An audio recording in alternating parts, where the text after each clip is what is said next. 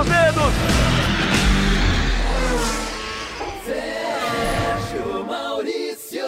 Alô, amigos do Globoesporte.com, na ponta dos dedos, na sua edição número 46 é o nosso podcast de motor do Grupo Globo, a 19 edição de 2020, e a gente vai conversar sobre os assuntos da Fórmula 1 que dominaram essas duas últimas semanas duas últimas semanas quentes na Fórmula 1, com grandes prêmios na mesma pista, em Spielberg, primeiro GP da Áustria, e no último domingo o Grande Prêmio da Estíria, também no Red Bull Ring, o circuito da Red Bull, o circuito de Spielberg. Eu estou aqui com os comentaristas dos canais Globo, Rafa Lopes e Felipe Giafone, e com o jornalista Fred Sabino, ele que é responsável pela coluna F1 Memória. Fred, um grande abraço, é um prazer estar contigo aqui. Prazer estar contigo, Sérgio, Rafa, Felipe. Vamos lá que tem muita coisa para a gente comentar.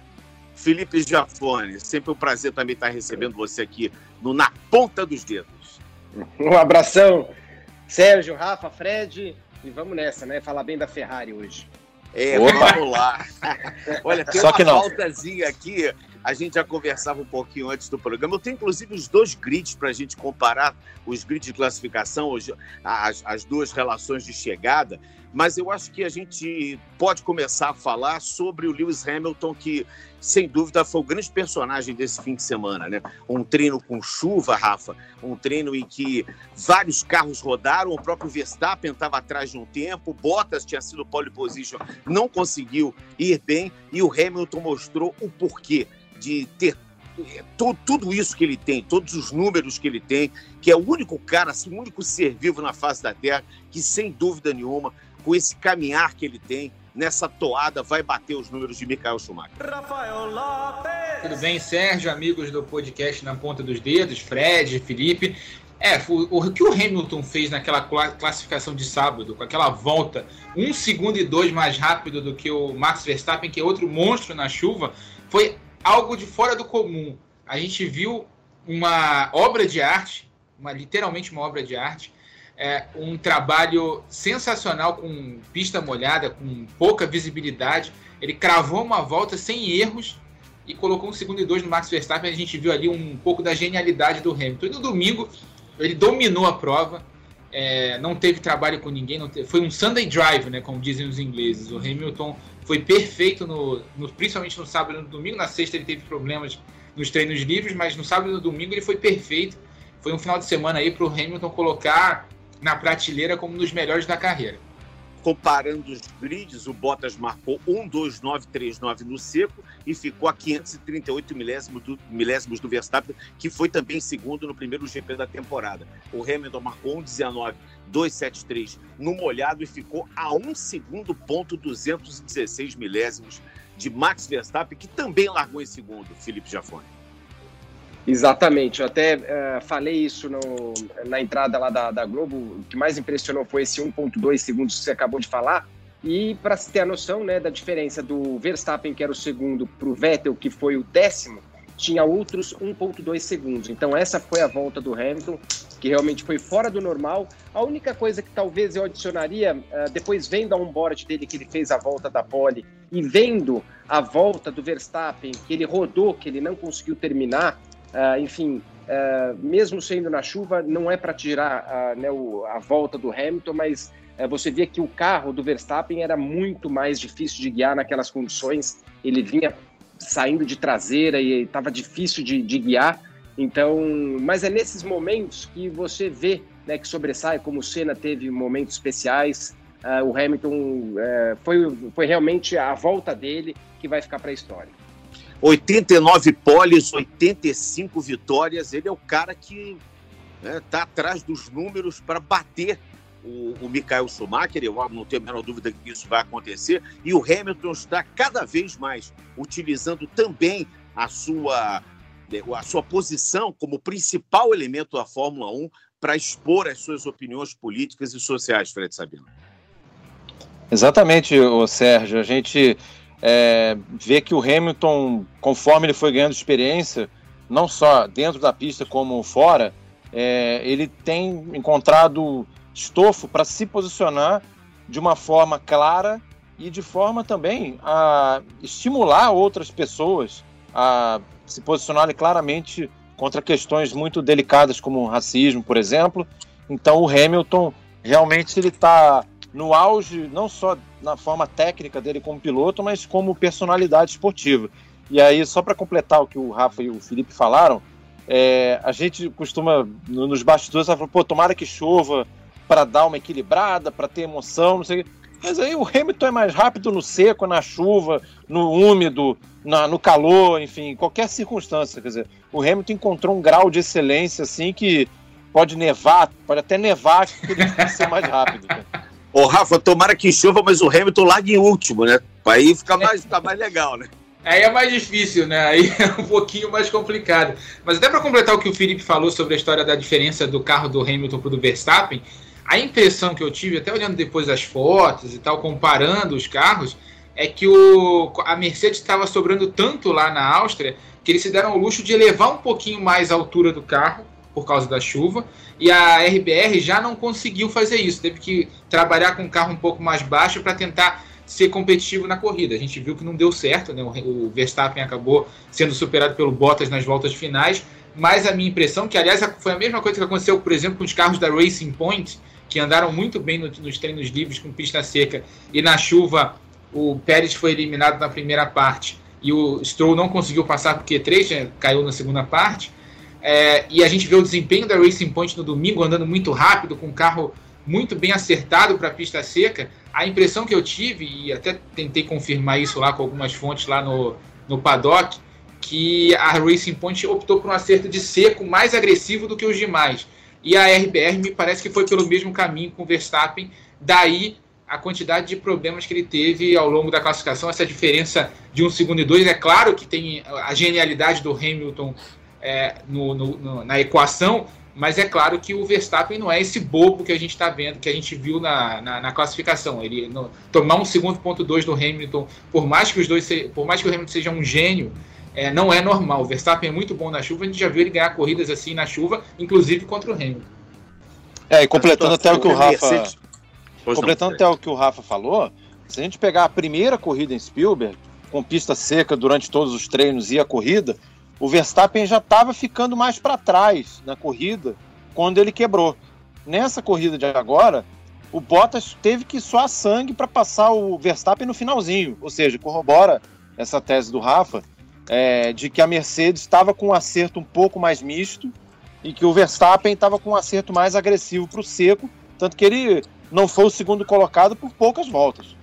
Felipe, me parece que a gente, depois de duas corridas numa mesma pista, inclusive, eu acho que esse é o detalhe que a gente deve é, observar bem. Eu acho que você vai concordar comigo. Numa mesma pista, nós tivemos todas as condições: um calor moderado, um calor muito forte, uma chuva, depois uma pista verde, em todas as condições, a Mercedes sobra, né, filho?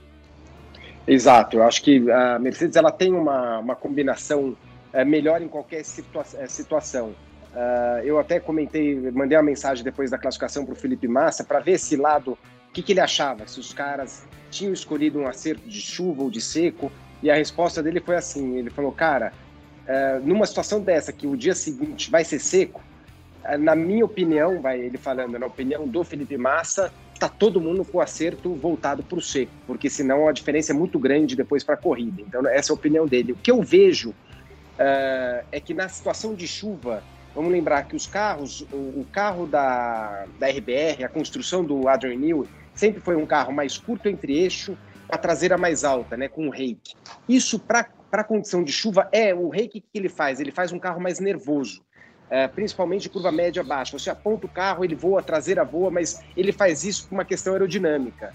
Já é um carro mais comprido, um comprido entre eixo, mais baixo, que é o, a Mercedes, a Mercedes é o carro mais longo uh, do, de, de, que tem, da, das principais, e eu estou falando, não é coisa, depois eu vou levantar os números, mas a diferença não é pequena não, não é 1, 2 centímetros, não, eu estou falando de 10, 12, mais disso, é, é, acho que é mais de 15 centímetros é muita coisa para um Fórmula 1. Se para o caminhão, que eu sei, eu faço uma construção de 10 centímetros, já é bastante, você imagina para um Fórmula 1. É uma coisa muito relevante. E eu acho que cria situações que acaba deixando a Mercedes um carro mais dócil de guiar, mas isso tudo junta na mão de um cara excepcional, dá no que deu. Bom, o grid teve o Hamilton e o Verstappen, o Sainz foi terceiro colocado com a McLaren, com a McLaren Renault, uma, uma, excepcional posição de largada. O Bottas foi quarto, o Ocon foi muito bem com a Renault em quinto, Alexander Albon em sexto, o Gasly com um ótimo sétimo lugar, o Daniel Ricciardo em oitavo, Lando Norris penalizado na sexta-feira por ter ultrapassado de bandeira amarela foi nono e o Vettel foi décimo com o Russell, Stroll, Kvyat, Leclerc muito mal em 14, depois Magnussen, o Raikkonen, o Pérez, o Latifi, o Giovinazzi e o Grosjean, que foi o último colocado no grid de largada. E o que se viu depois da classificação final foi a vitória do Hamilton com 71 voltas e 13 segundos, ponto 7 em cima do Valtteri Bottas, que foi segundo, e o Max Verstappen, que foi terceiro. E eu, esses três fizeram, e protagonizaram, quer dizer, o Hamilton, na verdade, foi um um belo domingo né, de diversão para o Hamilton, mas o Bottas e o Verstappen protagonizaram uma disputa muito legal, muito é, limpa, e, e, nós tivemos uma corrida com muitas ultrapassagens, e o Lando Norris, que está se tornando um personagem. Né? Na primeira corrida, ele também fez uma, uma última volta excepcional, o Felipe Jafone, ele é o rei da última volta, é isso? O cara chega na última volta, fica possuído. Não é só ele, não. Porque junta ele com o engenheiro dele. O engenheiro sabe tudo ou um pouco mais, ajudando ele, ele a dirigir. Fa... Como, como um spotter, você trabalhou na Fórmula Indy durante anos, o spotter é tão importante na Fórmula Indy. Ele, como um spotter, foi guiando e informando: olha, tá chegando, você tava meio segundo, tira ali. Foi espetacular aquilo. Foi, você falou bem, Serginho, acho que é a combinação, acho que quando você tem um engenheiro, o cara do rádio, que fica combinado, você vê a tranquilidade. O próprio Hamilton deu um cala-boca no meio da corrida lá no, no rádio, lá pro, pro engenheiro de equipe dele. E, e, parece que o Norris, com esse engenheiro dele que fica no rádio, eles estão uh, colados, assim, eles estão numa sintonia perfeita. Você vê que ele vem falando, quando ele fala, né, com uh, toda a curva, muda uh, para a versão, como é que ele fala, Rafa? De, cenário 7. É, cenário 7. É, cenário 7, só para trazer aqui para o pessoal que está na, na, em casa, é, cenário 7 é, é, o modo do motor, né? Eles chamam de cenário, cada equipe tem sua nomenclatura, Exato. no caso da McLaren, o cenário é o modo mais potente do motor. É, e, daí, aí tem o overtake button, que seria o, o botão de ultrapassagem, que ele pede para usar, que aí sim eu acho que é onde vai a potência máxima. Os cenários, vale lembrar, que você precisa, uh, onde você cria vários cenários, literalmente, na Fórmula 1, porque é a forma como você carrega a bateria. Então, uh, por exemplo, você quer fazer uma ultrapassagem em determinada parte da pista, você vai criar um cenário no volante que você vai carregar numa parte da pista para soltar numa parte que você pode ultrapassar. Então, isso quem o, o, piloto não, não controla isso, é o engenheiro que fica de olho nisso e vai passando para o piloto. Então ele fala, ó, eu acho que você está mais forte ali. Então usa o cenário tanto você vai usar a carga da bateria, você vai carregar mais para outra parte da pista e vai chegar nesse ponto, a bateria vai te levar a potência até o final da reta. Então, esses cenários, por isso que é muito importante esse link do piloto com o engenheiro, principalmente quando você está no final de prova que tem acontecido com o Lando Norris, que é aquela, que é aquela volta matadora, que você precisa enxergar a corrida de fora e o piloto sozinho não consegue fazer isso. É, ainda Ô, tem uma outra Fred questão. Sabino, eu hum. queria te fazer uma, uma, uma, pergunta aqui, já num exercício de futurologia, se é que Opa. a gente assim pode dizer. É, o Ricardo vai ter trabalho com o Norris, a equipe vai. ama ele. Ele está entregando resultado vai. e o Ricardo não vai ter vida mole com o Lando Norris ano que vem, não, hein? É, pr primeiro que existe uma adaptação natural que todo piloto passa quando vai para uma equipe. Não é, não é tão simplesmente vestir o carro e vamos embora. Não, não é assim tem toda uma questão de procedimentos de equipe, enfim, de se acostumar com, com no, a, a, nova escuderia. E o Norris tem apresentado uma questão que talvez pouca gente esteja falando, é até elementar. Se ele está conseguindo imprimir um ritmo fortíssimo nas últimas voltas, fazer melhor volta, partir para cima dos adversários, é porque ele tem gerenciado muito bem o consumo dos pneus. Exatamente. Então, nas duas provas, ele veio com tudo no final. Na, na primeira corrida, ele fez a melhor volta, na última, a ponto de ter ultrapassado o Hamilton virtualmente, né, já que ele estava punido. E nessa ele conseguiu passar o, o Sérgio Pérez, tudo bem que ele estava com problema na asa dianteira, mas na aproximação da última curva da última volta. E ele já tinha passado o Ricardo o Stroll, aproveitando ali a, a, disputa entre eles. Então, é uma característica bem interessante do Lando Norris, saber gerenciar os pneus até o fim. E muito legal, Rafa, a gente vê a McLaren voltando a ser McLaren né? Porque a McLaren foi, digamos assim, humilhada com as últimas atuações dos últimos anos, a saída do Alonso, a McLaren ficou sem rumo, ficou sem o diretor técnico dela, o Ron Dennis, que é, era um cara que eh, controlava, foi trocando de, de pessoas, o, o Jules Ferran passou por lá também, o Zac Brown agora como CEO ali, tomando conta do, do time, e a McLaren se encontrando com um piloto inglês, né, um, um jovem talento quem acompanha a carreira do Lando Norris, isso não é surpresa, porque ele anda bem todo desde o kart. Quer dizer, um cara que agora chegar e conquistar essa, essa posição é muito legal de se ver, né? Um jovem talento chegando numa equipe que precisava disso. Né? Ah, eu tô, assim, entre aspas, apaixonado pelo que o Lando Norris está fazendo na pista. É impressionante.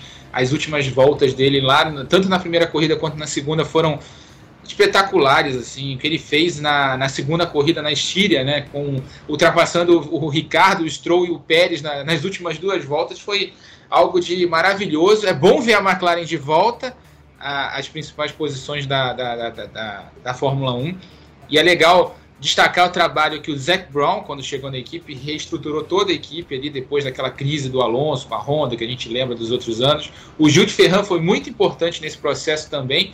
E agora eles trouxeram um, um, um chefe de equipe chamado André, André Seidel, um alemão de 44 anos, que era o cara que gerenciava o projeto, era o chefe do projeto da Porsche na LMP1, no Mundial de Endurance. Esse cara deu o toque final chegou no início do ano passado, deu o toque final, organizou a equipe e conseguiu fazer com a equipe com que a equipe rendesse, mesmo usando motores clientes da Renault, que não é o melhor motor da Fórmula 1 atual. Montou um carro muito bom para esse ano. O carro do ano passado já era bom. O carro desse ano é melhor ainda. E mesmo com crise financeira, a gente lembra que o grupo McLaren pegou um empréstimo de 150 milhões de libras, né? quase um bilhão de reais, para poder é, ter uma, é, uma, uma, uma segurança financeira para essa temporada, cancelou um projeto de um novo túnel de vento para a equipe de Fórmula 1, mas esses resultados do, do Norris e do Sainz nesse início de temporada podem ser a salvação para a equipe no fim do ano, porque vão garantir bons pontos ali no Mundial de Construtores e, consequentemente, um bom prêmio. Então, a gente é um trabalho todo de reestruturação comandado pelo Zac Brown. O Gil de Ferran teve muita participação nisso e agora o André Seidel é o cara, é um dos caras que a gente tem que ficar de olho e que se eu fosse a Ferrari já, já ia lá ficar de olho para pegar para trazer para gerenciar a equipe, porque o Matia Binotto tá com a batata mais frita do que outra coisa, né? Nada, tá o, prestigiado. O é, o Matia tá com a batata frita, cozida, pirê de batata, batata torrada. Jafone, me ajuda, que você é um, um, um, conhecedor da culinária. E outros tipos de batata que a gente põe. Batata chips, batata portuguesa, a francesa também, com presunto, petit pois. Ele estava completo, né? Menu completo com o Matia Binotto, né? Tem a trilha dos a trapalhões tá. aí pra gente soltar, porque essa corrida da Ferrari foi aquela corrida, né? Estilo Pastelão. Né, Jafone? É, e sabe o que é mais triste ainda? Depois que os dois pilotos bateram, Uh, você vê que não deu nem bola. Uh, vamos lembrar que quatro corridas atrás, vai em quatro provas, eles bateram duas vezes. Né? Foi Interlagos, depois teve a última prova do ano, a, e, as, né, e essa é a quarta prova depois da batida Abu Dhabi e depois uh, Interlagos. Então, só que a prima, quando eles bateram os dois Interlagos, estavam lá na frente, deu muito mais o que falar, deu muito mais buchicho. Agora aqui bateu, o Leclerc falou: a culpa foi minha, né, não pode acontecer. Aliás, ele se tem um lado bom do, do Leclerc é ele, apesar que o fim de semana foi horrível para ele, tanto na classificação ele não andou bem, mas ele falou na classificação não estou satisfeito com o meu desempenho na classificação e na corrida ele errou e, e, assumiu o erro. Então esse é o único lado bom que eu vejo, mas, uh, é, mas essa batida dessa vez diferente de Interlagos foi o que menos trouxe assunto, né? O que mais traz assunto é, é, por exemplo, na classificação, a, a, Ferrari do Leclerc ser um centésimo mais rápida do que o Williams do Russell não faz sentido, nem que seja na chuva. É, assim, o que está acontecendo com a Ferrari, é, aliás, o Binotto não deve ser o único, não. Deve tá, batata, deve estar tá assando lá para muita gente. É, é, é, é pirê de batata. Eu fiquei impressionado. Você sabe por que eu fiquei impressionado? É porque os dois carros, a, a câmera on-board do Kimi Raikkonen mostra assim uma, uma infantilidade do Leclerc já tinha uma linha de dois ali. O Vettel estava no meio fazendo a tangente. Eu não me lembro quem estava pela esquerda do Vettel, agora não me recordo. e, e, não havia a menor possibilidade, pneu frio, curva fechada, era possibilidade zero de menos do que zero para ultrapassar. E o Leclerc bateu ali de uma forma tão. Foi tão. É porque ele tem sido tão bom piloto, ele tem, ele tem entregue tão bons resultados para a Ferrari, que ver ele numa situação dessa, chega a gente fica pensando, pô, será que, que, que, ele é isso tudo mesmo? Porque a gente ficou. Foi muita infantilidade dele. Eu fiquei assim, realmente chocado com essa atitude dele. Porque Interlagos ainda estavam disputando posição, ainda pode dizer, os que estavam lá disputando posição, tavam, era uma reta na reta do sol, na, na, na reta oposta, muita velocidade. Agora ali foi uma batida de, de, de, de shopping, pelo amor de Deus. Não, isso, isso português claro chama-se desligamento de cérebro. Ele desligou o cérebro e foi para cima. Pode ser, é possível. Ah, e, e, e, assim, é, você tem 71 voltas de corrida, você tem toda uma, uma prova. Na corrida, na corrida passada, o Leclerc largou também para trás e conseguiu chegar em segundo lugar. Espera, não tem, não tem a menor necessidade a dele tentar a ultrapassagem ali. vai fazer corrida mil, Fred, sabe? É. A Ferrari vai fazer em Mugello a corrida mil qual equipe tem mil corridas, pelo amor de Deus? É, exatamente. A Ferrari, agora, é, a Ferrari a gente sabe o que é a Ferrari. Agora, me passa a impressão, assim, olhando até as declarações pós-corrida, é... o Vettel, das duas, uma. Ou ele sabe que vai parar de correr, ou ele tem algum contrato na mão. Porque é impressionante como ele nem ligou para isso acontecer. Ele falou: ah, tudo bem, coisa de corrida, acontece, entendeu? Então o Vettel me chama a atenção a apatia como ele tá. Tipo, ele nem sequer é, reclamou do, do acidente. É verdade, eu notei isso também. Eu notei ele, ele tranquilo demais para acontecer isso. Então, eu acho que realmente o Sabino tem essas duas. Ou ele tem um contrato na mão, ou ele não está nem aí mais para a Ferrari, está tá cumprindo tabela, vai. Para não, não sair pela porta dos fundos, ele vai cumprir esses anos, esse, essas últimas provas e ponto final. Eu acho isso. Rafa, é, ele, o, o, o Vettel tem. A gente, durante o fim de semana, a gente ouviu algumas conversas sobre o Vettel, né? A RBR negou que tem interesse no Vettel. Rolou um papo aí de que o, o Matechitz, né, o chefe, o dono da, da marca, queria o Vettel de volta. E tanto o Christian Horner quanto o Helmut Marko negaram. Teve um papo também da Racing Point, que vai virar Aston Martin, querer o Vettel. Foi negado a princípio, mas já saiu na imprensa alemã essa semana de que há uma conversa sim com a Aston Martin para o ano que vem. Não sei se é o melhor carro para ele estar, né, porque ele é um piloto de ponta, tetracampeão do mundo. Ele teria que, reerguer, ele teria que erguer uma, uma equipe que hoje é média, que tem um carro que a gente brinca que é a Mercedes Rosa, está andando muito bem nesse ano, mas não é uma equipe que tem o mesmo poderio, por exemplo, de Mercedes, RBR e Ferrari. Agora, quanto, a, quanto ao Leclerc, ao erro do Leclerc, é, ele foi para um espaço que nunca existiu, que não existia, que nunca vai existir, né? que, pelo amor de Deus, o que ele fez ali é de uma barbeiragem. Acho que nem no, naquelas corridas virtuais as pessoas fazem isso, assim, quando a gente joga no videogame lá com, os, com aqueles caras que são meio loucos, assim, que colocam um carro em qualquer lugar. Nem esses caras fazem isso. É inacreditável o que o Leclerc fez. Foi tão bizarro que ele conseguiu, com a roda traseira dele, destruir a asa traseira do, do Vettel. É, foi sensacional, foi, foi um negócio totalmente fora do comum. E o Vettel, acho que o Vettel viu ali, né? O Vettel estava lendo também sobre isso, né? A relação interna da Ferrari, é, o Leclerc é, acabou com o Vettel na, na, na, na, política interna. O Leclerc, a gente tem que lembrar, é um cara agenciado pelo Nicola Todd. O Jean Todd ainda é um cara que tem muita influência na Ferrari. E ali naquela relação interna, complica, o Vettel ficou com a vida muito complicada. Então ele tá no modo, sabe? Ah, terminei a corrida, terminei, não terminei, não terminei não estou me importando com esse ano, vou ficar nesse ano aqui porque eu tenho um contrato para cumprir, sabe? Sabe o funcionário público que bate o ponto no, no, no fim do expediente? Vai só para o funcionário, não o público, qualquer funcionário, aquele cara que está desmotivado e que vai só lá, ah, bate o ponto no fim do expediente, é o que o Vettel está fazendo nessa temporada. Tá doido para chegar ao fim do ano. Felipe Jafone. é, eu, eu acho que dá da barbeiragem do Leclerc, eu, eu vejo, realmente ele foi infeliz. Até queria eu ter feito uma barbeiragem dessa na vida, bater uma Ferrari. é, assim, mas não aconteceu. Tá louco, Nessa vida, infelizmente, não aconteceu. Queria ser barbeiro igual ele foi, pelo menos um dia. Mas vamos lá, eu acho que ele viu uma porta aberta, né? Apareceu uma porta aberta, mas estava muito longe ainda. E, e eu acho que ele imaginou o seguinte: primeira corrida, a primeira curva, todo mundo dá espaço. Porque mesmo se você não tem certeza que tem alguém do seu lado, o cara dá espaço porque vai que tem.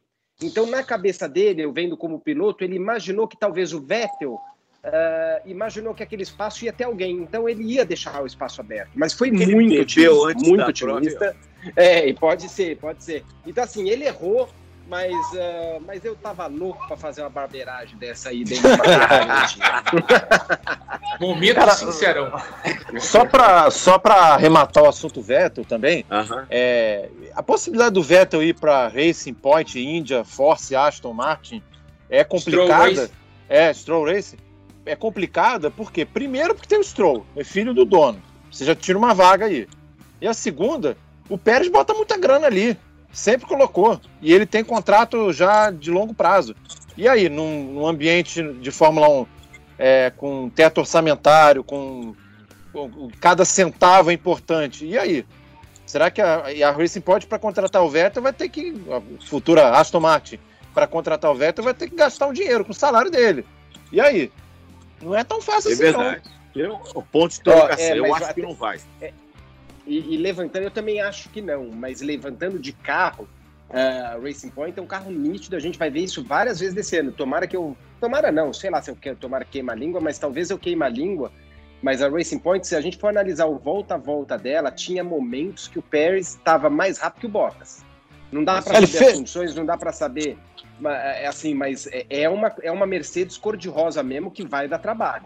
ele fez a, ele fez a melhor volta da prova umas 5, 6 vezes seguidas. É, na hora que ele estava se recuperando ali. E, é, e acho que para a gente pensar num carro ritmo de corrida, às vezes você vê a melhor volta, ainda mais nos carros de hoje da Fórmula 1, o cara esfria o pneu, uma condição especial, vai para uma volta só. Mas é a sequência de voltas, né, Fred, que, que impressiona, que, que é o que você falou. Ele veio fazendo uma sequência de voltas boas. Então isso mostra que a Racing Point realmente é, né, teve, depois a gente pode falar um pouco desse protesto que está tendo aí, mas Vamos falar é, do isso protesto. Faz, é, é, Esse porque, protesto faz sentido? então, voltando no protesto, Serginho, eu acho que lógico que está todo mundo muito incomodado. Eu até achei que isso vinha antes. Aí, pelo que eu li, o pessoal da Renault não, não protestou na primeira corrida em, em, respeito a toda a situação, a pandemia e tudo que estava acontecendo, mas já era para ele ter protestado lá na Austrália. E por que, que eles pegaram o tal do, do duck brakes, lá que a tradução seria a entrada de ar, né? Que a, a entrada de ar para o freio é uma parte muito importante, tanto que em 2019 ela foi modificada, ela é, ficou menor, que ela acaba é, sendo uma parte aerodinâmica, não é tão simples assim. E, e o ponto, é, o que, que o regulamento não permite? ele não permite você uh, ter uh, toda a parte aerodinâmica, cópias e tudo, você não pode uh, ter nenhum projeto da, da, das equipes. Você pode lá ter o motor, você pode ter o câmbio, algumas partes de suspensão, mas de chassi aerodinâmica não. E agora, como é que vai descobrir? É muito difícil. Eu, eu particularmente, eu acho que isso vai dar em nada, porque você precisa de uma prova concreta. e por que, que eles pegaram essa entrada de ar? Porque pegando ela, a parte interna é muito detalhada. Tem um monte de aletas, um monte de, de coisas que eles imaginam que a hora que a FIA vê a parte interna de uma parte interna da outra, eles vão falar, é a mesma peça. E como é que o engenheiro, se eles estão falando que eles copiaram o que eles olharam de fora, e como é que eles teriam acesso por dentro. Então eles estão pleiteando ne, nesse caminho. Rafa. Eles foram, eles foram bem inteligentes no protesto. Eu, eu também acho que eu concordo com o Felipe, acho que não vai dar em nada, porque é difícil, muito difícil provar que é, teve uma cópia ali, que usou um projeto. E, e, se, e se provar que usou, vai dar problema para a Mercedes também, né? Tem que lembrar disso. Porque se a, Racing Point te, se a Racing Point teve acesso aos projetos da Mercedes, ou foi espionagem, ou alguém na Mercedes deu esses projetos Alguém da Mercedes então, deixou cair o livro na mão, né? Tava naquele livro da mesa lá. Roubaram o laptop. Esqueceu o tablet na cantina. E o tablet estava aberto, com a senha é. aberta, todos os projetos ali. Mas assim, a, a, por que eu digo que o protesto da Renault foi inteligente? Foi exatamente pelo que o Felipe falou. É uma peça que, se você conseguir provar que o interior dela é parecido ou, ou segue a mesma lógica ali, é igual ao, da, ao do, do, de freio da Mercedes do ano passado, você comprova ali que teve algum, algum, algum jeito que você teve acesso ao projeto ali. Então, é, foi inteligente, eles foram certeiros ali no projeto, mas eu também acho que não vai dar em nada até porque se tiver que acontecer alguma coisa, pode complicar a vida de Racing Point E também da Mercedes, a gente sabe a, toda a influência política que o Toto Wolff tem hoje na Fórmula 1. Acho muito difícil isso terminar, dar, dar em alguma coisa aí. Tanto é que a McLaren, mesmo que era uma, é uma das equipes que pode ser mais prejudicada com isso e que tem problemas financeiros, já disse que não ia protestar em respeito à disputa esportiva, disse que não via esse escândalo todo. Mas a Renault, com o Cyril Abitbull, né, que tomou, perdeu na, na briga direta na pista com o Ricardo nessa corrida na Áustria, resolveu protestar justamente porque perdeu na pista a disputa. Né? Claro. Tava com protesto claro. pronto desde a Austrália e, e, e, resolveu colocar nessa corrida porque perdeu na disputa direta, tanto quanto contra o Pérez, quanto, tanto contra o Stroll. Né? Então aí acho que foi um ego ferido ali. Eles já tinham esse protesto na mão, já iam fazer e resolveram fazer nessa prova. Fred Sabino. Não, tem uma coisa, assim, é, é evidente que o carro da Racing Point, ele é uma, vamos dizer, vamos botar bem entre aspas, entre aspas, para não ter dúvida, é uma cópia do carro da Mercedes do ano passado. É, o, o, Felipe teve comigo na pré-temporada lá em Barcelona, a gente viu de frente, lá, lá dentro do box, que é, é igual o carro, absolutamente igual. Você não tem, visualmente, você não tem nenhuma dúvida, entendeu? Agora, o que, que a Racing Point fez? Ela foi no máximo das entrelinhas, no máximo que o, que o regulamento permite, é, que é o uso de suspensão, de câmbio, de, de motor, esse tipo de coisa. Então ela fez o seu carro, no, como diria o Galvão Bueno, no limite extremo dentro do regulamento. Só que essa questão do freio é, é bastante duvidosa e escorregadia. E aí a Renault percebeu que poderia ali tentar encontrar o pulo do gato para poder é, barrar é, ou então protestar contra esse carro. Mas assim, é absolutamente evidente que esse carro da Racing Point é, entre aspas, de novo, uma cópia da Mercedes do ano passado. É visível. Nós estamos acompanhando o podcast na ponta dos dedos, edição 46. Eu estou aqui com o Felipe Jafone, com o Rafael Lopes, com o Fred Sabino. Queria agradecer mais uma vez a nossa grande audiência. É o podcast que mais cresceu em audiência de todos os podcasts do Grupo Globo. E a gente só pode agradecer a você que ouve o podcast, essa forma, digamos assim, alternativa de fazer rádio você pode levar para qualquer lugar, ouvir pela metade, depois ouvir mais um pouco. É o podcast Na Ponta dos Dedos, na sua 46 edição. Queria falar um pouquinho sobre o Bottas. A Mercedes anuncia a renovação do contrato dele. Eu já tinha cravado isso aqui, por achismo puro, que a Mercedes não ia mudar, que time que está ganhando não se mexe. O Hamilton permanecerá na, na, Mercedes, assim como o Bottas, que é um fiel escudeiro, é um, é um Sancho Pança fantástico para o Lewis Hamilton dentro da Mercedes. É, e, e, o Bottas acabou pisando na bola, né? Porque a Hungria é, baixou todos os protocolos, anteriormente informou já todo mundo que estava na Áustria qual seria o tipo de deslocamento, é, a, a limitação de circulação, e o Bottas acabou, depois desse anúncio da renovação dele com a Mercedes, ele acabou indo para Mônaco, furando, quebrando o protocolo. Isso não chega a ser legal, não, né, Felipe? É, foi aproveitar um pouquinho, mas vamos lembrar só o seguinte: ele não foi de, de avião de corrida né, com 500 pessoas dentro. Provavelmente ele pegou o aviãozinho dele, que tinha ele mais uma pessoa e o piloto, e foi dar uma passeada em Mônaco. Não é o ideal, concordo, mas também não é que ele vai é, correr. É, eu acho que é mais a distração Uh, do que de repente o perigo né, de você estar tá num hotel ou de você estar tá fora de casa andando na cidade Uh, acredito eu, tá? Que eles fazem, quando eles viajaram, a mesma coisa que o Leclerc fez, eles estão indo numa condição muito especial que a gente, que não é do nosso mundo normal, né? Uh, agora, quanto à contratação dele, eu acho que a Mercedes fez o correto, né? O Bottas é aquele piloto que, uh, quando o Hamilton está no dia que qualquer probleminha aconteceu, ele vai lá e ganha a corrida. Quando o Hamilton acontece alguma coisa, ele é o cara que está na frente mas quando está tudo certo, o Hamilton ganha dele. É uma condição perfeita para a Mercedes, né? Que ele tem um segundo piloto que pode contar com o cara, que se, se der uma zica com o cara principal, ele, ele aguenta o, né, a bronca. E, e, é o que, por exemplo, a RBR não consegue fazer, né? Não tem ninguém que ela consegue colocar lá para dar uma ajuda para e depender só do, do Verstappen. Rafa Sobre o Bottas, sobre o Bottas, eu queria falar o seguinte: o que, que tem nessa casa dele em Mônaco que ele tem que voltar para lá toda semana, gente? Pelo amor de Deus. Tudo bem que volta de, de voo fretado e tal, mas ele estava na Áustria nos dois fins de semana, e ele voltou para Mônaco nos dois fins de semana.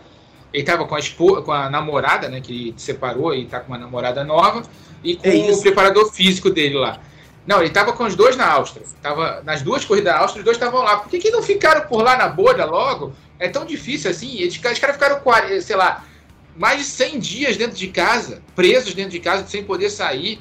E, e agora tem que voltar para casa toda hora, sabe? Eu não entendo, sinceramente eu não entendo. Não é, só para a gente explicar até a regra né, que, a, que a FIA colocou, a FIA e a Fórmula 1, é, não é proibido voltar, é, é, não é aconselhável voltar, mas não é proibido voltar. Mesmo assim, na, na corrida passada, o Leclerc e o Bottas tomaram uma reprimenda da FIA porque voltaram, e principalmente porque o Leclerc apareceu em um evento social né, e aí colocou em risco toda a bolha que a Fórmula 1 está fazendo para evitar a Covid-19. Quanto à restrição da Hungria, é, os ingleses estavam loucos no fim de semana passado. Assim, chegou um documento, estava falando com o Jaime Bito, nosso produtor lá na Fórmula 1, ele apurou com o pessoal da Fórmula 1. Chegou um documento em húngaro no sábado pela manhã, na sexta-feira à noite, avisando de todas essas restrições novas. A, Fórmula 1 teve que correr atrás de um tradutor de húngaro para poder entendeu o que tava o, o que tinha no fácil, documento. Fácil, fácil. E aí tava a história do, de corretor sanitário. Então, as pessoas de fora da União Europeia, né? Quem está na União Europeia não está contemplado por essa, por essa restrição, mas é, Inglaterra, Brasil, por exemplo, vão ter que ficar trancadas dentro do hotel e não vão poder sair nem para comer. Então, por exemplo, tem vários jornalistas ingleses que estão em hotéis que não têm serviço de comida. E os caras entraram em desespero quando ficaram sabendo dessa restrição. Vamos comer aonde? Como é que a gente vai fazer? Tudo bem, delivery. Mas aí como é que tá o delivery? Tem restrição de entrega? Não tem? Como é que vai funcionar? É, como é que vai funcionar isso lá na, na, na Hungria? Só para a gente explicar para quem está em casa. O, vai ter, vão ter batedores que vão pegar a, essa turma da Fórmula 1, vão levar para o hotel e no dia, no dia seguinte vai ter um horário marcado para eles saírem para o autódromo. Por exemplo, a nossa repórter, a Mariana Becker, ela não tem passaporte europeu, vai ter que ficar presa dentro do hotel, não vai poder sair. Só vai poder ir para o autódromo e voltar do autódromo para o hotel. Então, isso foi uma restrição que não estava combinada, foi uma decisão unilateral do governo húngaro. A Fórmula 1 chegou a cogitar realizar uma terceira corrida na Áustria para como medida de retaliação à Hungria, mas desistiu no próprio domingo, é, confirmou a, a, a corrida na Hungria. Só, só para esclarecer também, o governo húngaro não resolveu fazer isso do nada. É porque aumentaram é, os testes e os testes mostraram que aumentou a contaminação. Então, Sim. eles estão querendo fazer uma, uma situação de salvaguarda do povo húngaro e não deixar de honrar o compromisso com a Fórmula 1. Então, eu, nesse ponto, é justamente que eu, que eu, que eu, que eu quero que a gente é, converse aqui, é que eu acho que o Bottas agiu completamente errado, completamente errado, e, e o governo húngaro está certo em fazer isso. Então. Ele não quer, não quer é, é, correr o risco de acontecer alguma coisa. Aí ah, concordo, eu concordo contigo, Sérgio. E a questão, ainda tem mais uma questão. A gente está no. Lembra que a gente está indo para a Hungria, que tem um, o presidente é o Vitor Orbán, que é um cara bem autoritário, é um dos mais autoritários do mundo. É, né, é, foi eleito diretamente, né, por eleições diretas, mas é tido como um dos é, caras de extrema direita aí, desse, dessa onda de extrema direita que a gente tem está vindo surgir ao redor do mundo. E para ele chegar assim, ah, Bota, você foi para Mônaco, é? Então você não vai entrar aqui não. Não, e, e, ele, ele para fazer isso, dois minutos, né, o Exatamente. Amigo, é o seguinte: a FIA está recomendando, tudo bem, siga o protocolo. Isso só vai acabar esse tipo de coisa chegar. Amigo, se você descumprir esse, esse esquema de protocolo, tu não vai correr. Aí isso. eu não quero ver. O Bottas é líder do campeonato. o Bottas, Exatamente. você é líder do campeonato? É. Não vai correr. O Russell tá aí doidinho pra aí que eu quero, é, Aí eu quero ver. Aí eu quero ver se ele vai fazer. Entendeu? Eu não sei se, se a pessoa não segue a recomendação, não tá pensando no, no conjunto, então, amigo, é, eu acho que esse esforço todo da FIA, Felipe, Rafa, Fred e amigos ligados aqui no podcast, é, você vê o esforço todo, já conseguiu duas corridas, vai ter uma terceira no fim de semana, é algo quase que inédito. Aconteceu, acho que uma ou duas vezes, temos 2018, semanas tá? consecutivas né, de corridas. Né? Já tenho aqui é, 10 grandes prêmios marcados né, com, a, com a entrada do GP de Mugello e a entrada do GP, confirmação do GP de sorte. A gente já tem 10 grandes prêmios, outros GPs podem aparecer, foram adiados ainda, o da China, do Vietnã, do Azerbaijão, do Canadá. Estados Unidos, México e Brasil ainda sob, sob é, uma, uma, uma interrogação. Quer dizer, a FIA está fazendo tudo o que pode para manter o campeonato mundial, para poder contemplar os fãs, as equipes, os patrocinadores. Eu acho que isso é o mais importante agora. Quer dizer, se, se cada um der um pouquinho de si, né, porque ninguém vai resolver isso sozinho. Né? Então, se cada um der um pouquinho de si, né, o Felipe Jafone? É, eu acho que eu, uh, eu concordo 100% com o que vocês falaram, ainda, uh, mas ainda conhecendo um pouco de corrida e, e de cada um, uh, eu acho que tinha que vir do regulamento mesmo. Fala, gente, não dá para sair. não pode sair. Porque vamos lembrar em outra coisa que estão falando e é muito importante. vamos supor que, por qualquer motivo, alguém, como um, o próprio Bottas, se contamine e pegue, ele é o líder do campeonato.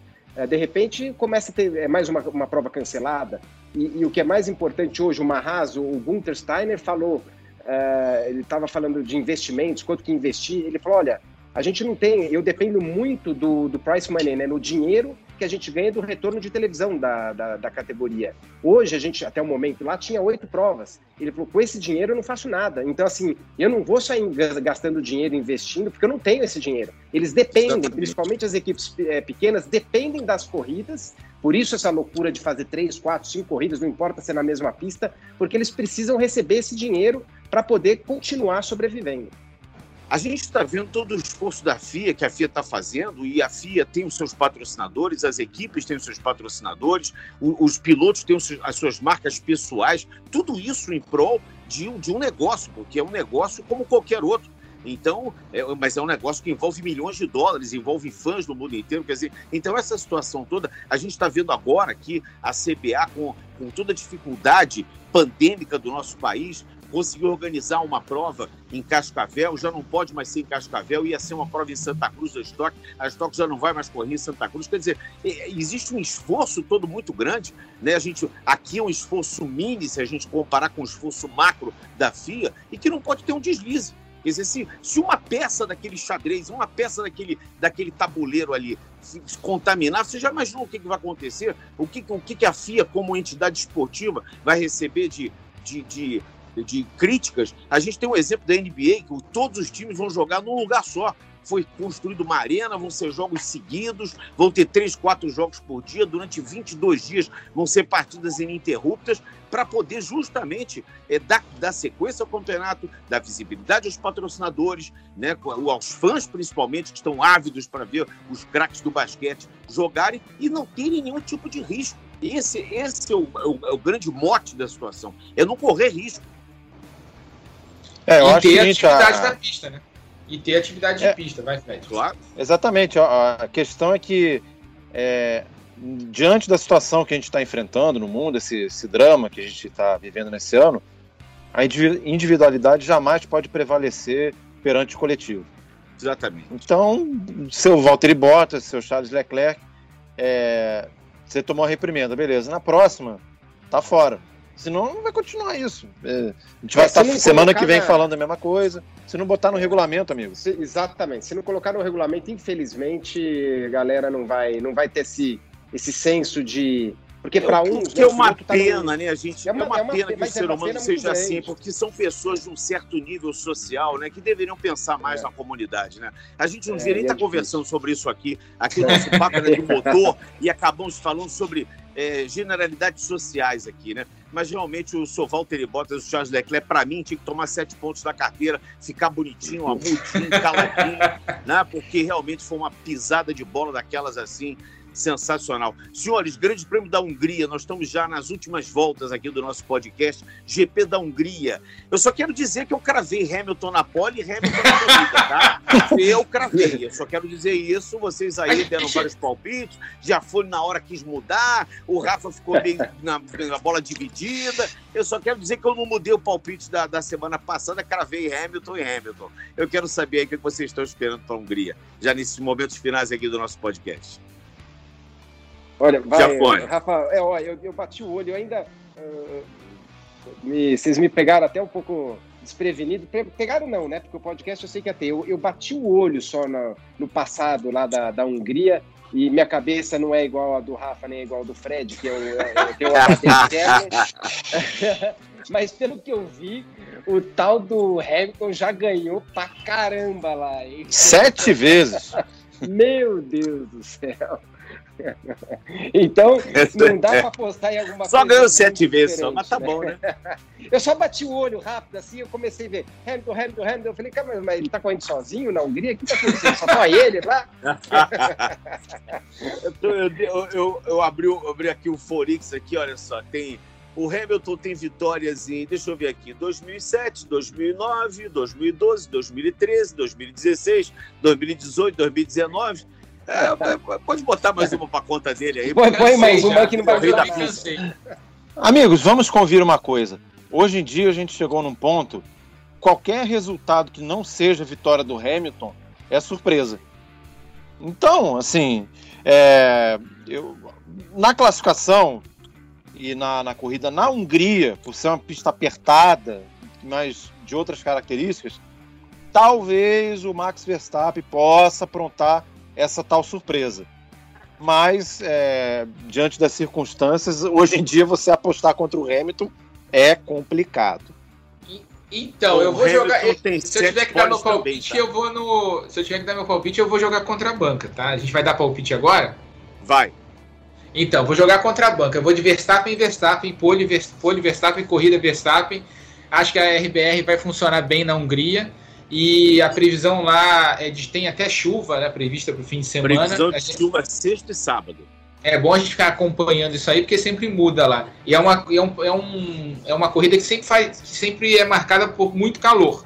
E é uma uhum. condição de pista que a Mercedes sofre normalmente. Quer dizer, não é que sofra, mas é que tem um pouco mais de dificuldade do que o normal. É, é, a vida dela não é tão fácil quanto quando a temperatura está amena como no domingo passado. Com isso tudo, vou jogar contra a banca, Verstappen na pole, Verstappen na corrida, mas o Hamilton é obviamente o favorito. Fred Sabino. É, eu vou. Eu, eu diria que na classificação eu ainda botaria Hamilton, mas na corrida eu tô com aquela sensação que o Verstappen pode aprontar alguma, alguma surpresa. Felipe Jafores, já deu tempo de você abrir o Forix, você ver quem já. tem vitória, quem tem, quem tem grid largada, né? A pole é do, é do Vettel e a corrida é do Oi? Leclerc. Oi?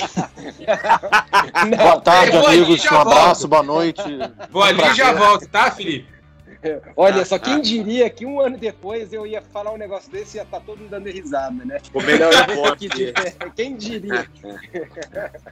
Uh, eu vou ter que ir de Hamilton, Hamilton, só para tentar acertar uma vez esse ano. Só que, ó, uma coisa só que eu falo, eu errei tudo, mas errei feio, eu tô errando muito. Então eu vou tentar até ir mais certeiro. É, é, até quando troca, quando me dá uma chance para eu acertar, eu erro. Mas uma coisa que a gente precisa lembrar é o seguinte: o Hamilton ele, tá, ele é imbatível, principalmente quando larga em primeiro. Né? O que ele fez essa corrida. Parece que ele tem, ele, ele tem o melhor carro, é o melhor piloto, sai na frente, meu. Ele controla a situação.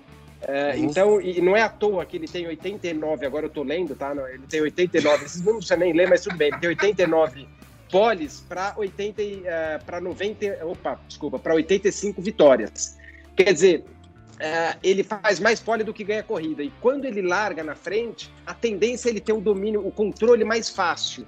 Né? Então, é, eu só tô querendo dizer isso, porque como eu falei que ele vai fazer a pole, se ele fizer a pole, aí ele ganha corrida ele, tem, ele tem números tão impressionantes, ele tem mais de 40% de pódios nas corridas que disputou. É uma coisa impressionante. A, a relação de, de percentual das pole positions dele para o número de corridas é uma coisa impressionante. Eu vou de Hamilton e Hamilton também, eu vou com o Felipe, eu, eu não tenho dúvida. Esse ano eu acho que o Hamilton, ele, esse ano para ele é um ano esportivo, social, político, de engajamento. É, ele é o cara, ele é o cara desse ano, eu não tenho a menor dúvida disso que ele é o cara desse ano, como tem sido das outras, mas esse ano com esse, digamos, com, com esse é, tempero a mais, assim, ou com essa, com essa, com esse adjetivo a mais de, de desse, desse engajamento dele pela causa social e política que ele tanto defende. Senhores, foi um prazer muito grande estar com todos.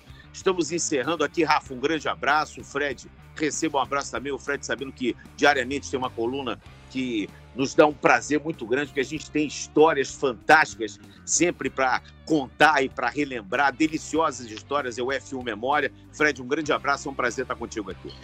Prazer estar contigo, Sérgio, Rafa, Felipe, e hoje vendendo um pouquinho do peixe, o F1 Memória relembrando a quase aposentadoria do Nigel Mansell, né, depois do Grande Prêmio da Inglaterra de 90, 30 anos atrás, ele anunciou que ia parar de correr mas no fim do ano ele voltou atrás e foi para Williams, onde foi campeão do mundo em 92. Nessa prova da Hungria, nós tivemos a dita ultrapassagem mais espetacular da Fórmula 1 do Nelson Piquet em cima do Ayrton Senna, e esse pódio teve a presença do Nigel Mansell, foi um, um pódio espetacular, com Piquet em primeiro, 1986, Senna em segundo e Nigel Mansell em terceiro. Rafa, um prazer muito grande estar contigo de novo. Valeu, Sérgio. Obrigado de novo aí. Sempre divertido fazer o podcast, a gente falar sobre Fórmula 1. E é isso, uma corrida que promete no domingo. Palco da maior ultrapassagem da história. A curva já não existe mais da forma que era, mudou um pouquinho de uns anos para cá. Mas é uma corrida que promete e tem sido. Uh, um Garoring sempre teve fama de ter corridas chatas, né?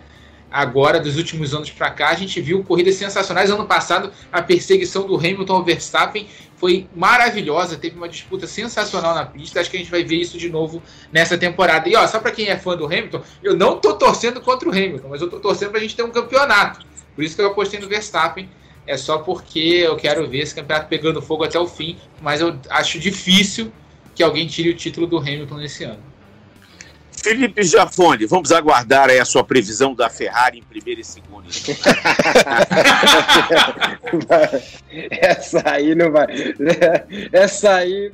É, mas vamos lá. O que eu queria só lembrar, assim, que hoje, é, com a Ferrari dando essa piorada aí, tem um lado legal disso, porque agora a gente, antes a gente tinha três equipes brigando pelas seis primeiras colocações, agora a gente tem duas Duas não, né? Uma e meia, porque o álbum tá mais para trás. Então, assim, vai lembrar que a disputa pelo quinto lugar tá excepcional. Tá muito bacana de ver essas, essa briga intermediária. Basta ver na última volta o que vem acontecendo, né? Com o Norris fazendo, agora ele passando. Imagina se fosse a briga pela vitória, né? Do, do, do Norris ali, se aquilo tudo fosse pela vitória. Seria espetacular. Três, quatro carros em menos de um segundo chegando na bandeirada. Então, essa briga intermediária tá valendo a pena acompanhar de perto ele não deixou de vencer a segunda categoria da Fórmula 1, né?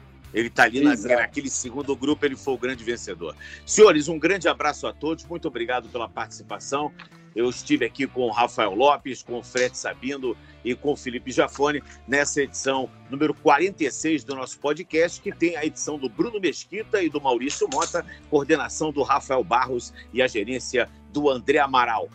Sexta-feira, seis da manhã, a partir de 5h45, inicia a transmissão do Sport TV e você vai curtir todo o final de semana de Fórmula 1 com os treinos na sexta-feira às 6 e às 10, no sábado às 7 e a partir de 9 e meia, uma pré-hora de 30 minutos, e domingo às 10 na Globo, com horário alternativo no Sport TV, você acompanha o Grande Prêmio da Hungria, terceira etapa do Campeonato Mundial de Fórmula 1. Um grande abraço a todos. E aí, tá ligado? Velocidade nos canais Globo, emoção na pista.